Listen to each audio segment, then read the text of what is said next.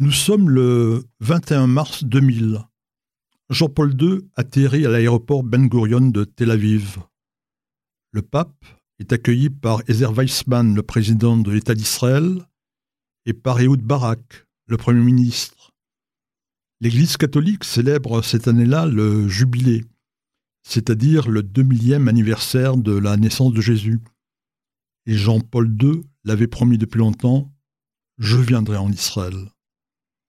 Dès son arrivée, il va se recueillir sur les pas du Christ, à Tibériade et à Nazareth. Mais surtout, il lui tient à cœur de se rendre à Jérusalem, car Jean-Paul II a un lien très fort avec le judaïsme. Il est né dans un tout petit village de Pologne, Wadowice. Durant sa jeunesse, il a eu beaucoup d'amis juifs, y compris quand il était acteur dans une troupe de théâtre. Il devient pape en 1978, et tout de suite, il va apparaître comme l'homme des premières. Il va visiter 127 pays pendant son pontificat. Il est le premier pape à se rendre à Auschwitz. Auschwitz est à 40 minutes en voiture de son village natal. Dans le camp d'extermination, Jean-Paul II s'arrête devant une pierre où tout est écrit en hébreu. L'ancien archevêque de Cracovie laisse éclater son émotion. Il déclare Devant cette pierre, il n'est permis à personne de passer avec indifférence. Le 13 avril 1986, Jean-Paul II franchit une nouvelle étape. Il se rend à la synagogue de Rome.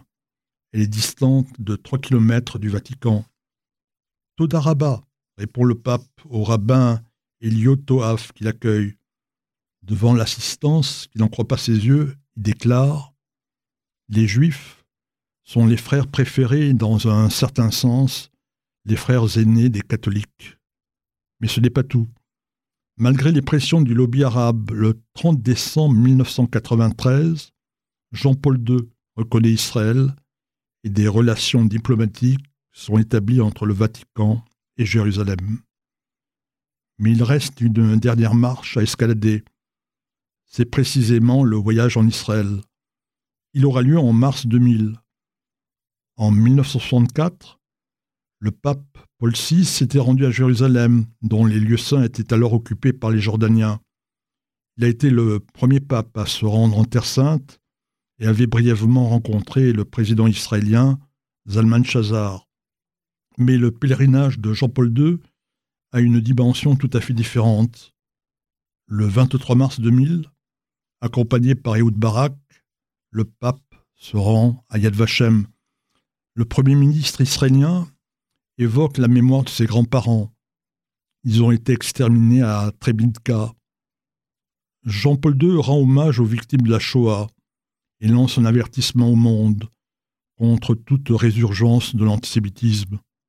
Tout d'un coup, venu dont on ne sait pas où, une vieille dame se précipite vers Jean-Paul II.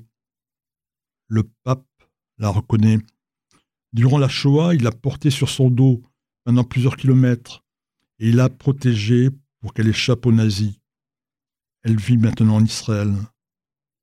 Tout le monde, cette femme, le pape, Barak éclate en sanglots. Mais un autre moment est prévu au programme. Le 26 mars, Jean-Paul II se rend au Cotel. Il est le premier pape à le faire.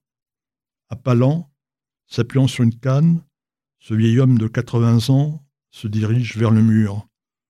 Comme le veut la tradition juive, Jean-Paul II va glisser un feuillet entre deux pierres.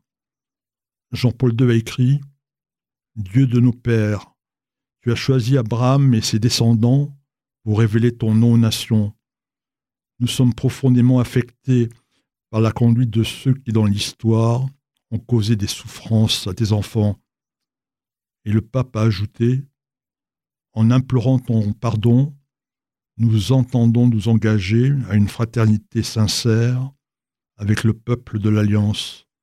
Le pape termine ainsi ce voyage historique qui consolide la réconciliation entre juifs et catholiques entamée depuis le pontificat de Jean XXIII.